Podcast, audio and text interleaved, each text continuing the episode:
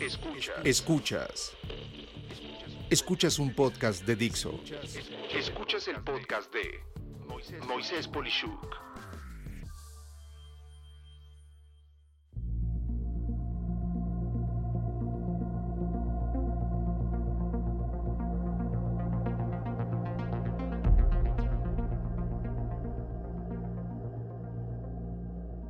Hiperproductividad en casa en 10 ideas claras. En pleno marzo de 2020, una infinidad de empresas han sido forzadas a mantener a sus empleados en casa trabajando.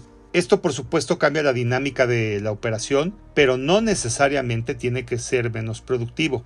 Al contrario, puede ser que este sea el increíble comienzo de una nueva era de hiperproductividad y tomando eso en cuenta, te pongo a tu consideración algunas ideas para que todo funcione y funcione muy bien. Para ello, estas son las 10 más importantes. 1. Lo más importante es estar activo.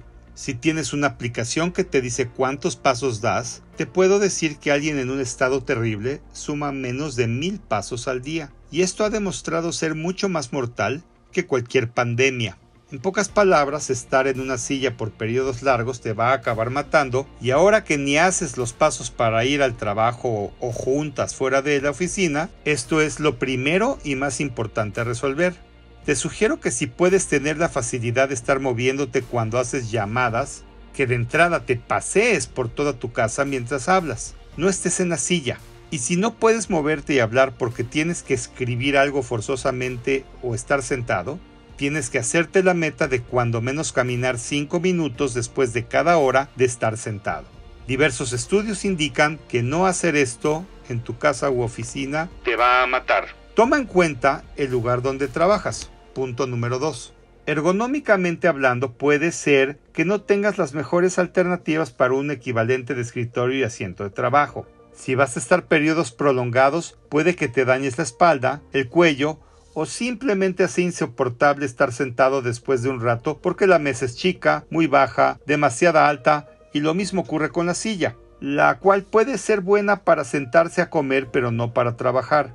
A este respecto, ten en cuenta que tu tamaño, esto es tu altura, anchura y peso, afectan la proporción exacta, pero lo ideal es que esos muebles pudieran ajustarse para lograr un óptimo. En general, la altura de un escritorio de trabajo es de 73 a 74 centímetros.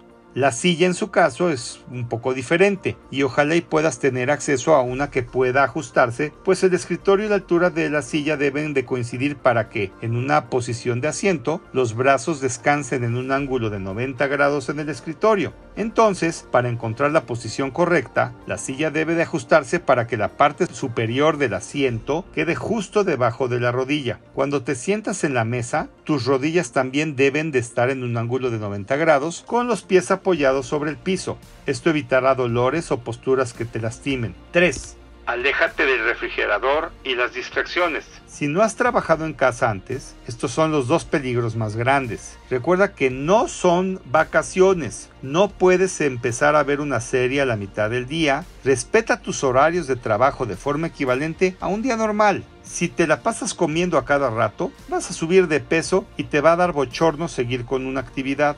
Es más, busca hacerte un horario idéntico al de tu oficina, pero en casa. 4. Usa audífonos o equivalente para las llamadas y conferencias web. Es tu casa, no tu oficina. No puedes estar gritando ni haciendo lo que acostumbras. Es más seguro si vives con más personas que están teniendo que tomar clases o actividades allí mismo.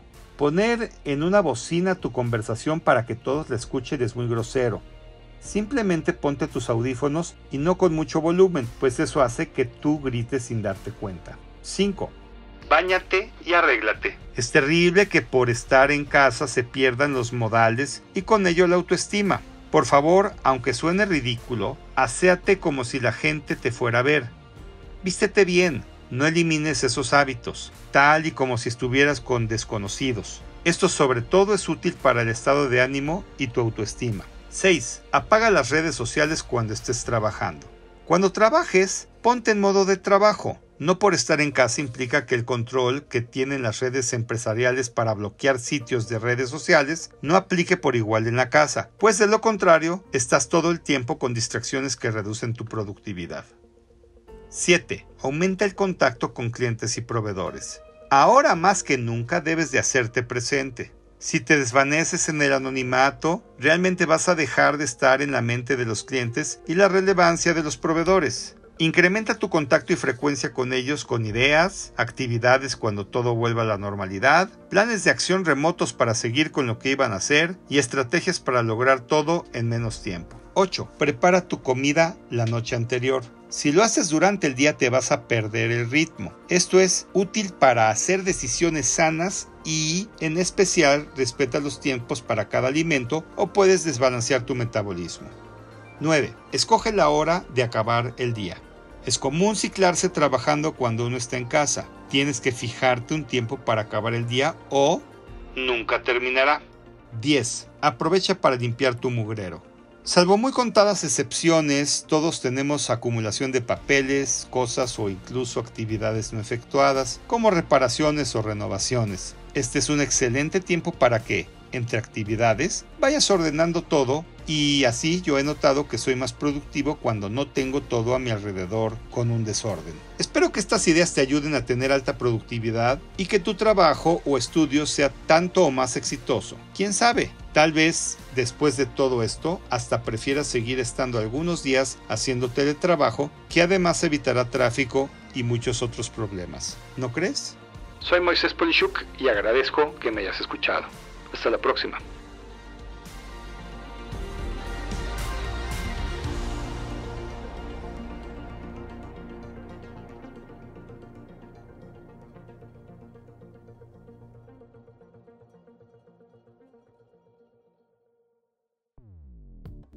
Dixo presentó El podcast de Moisés Polishuk. Voz y contenido: Moisés Polishuk.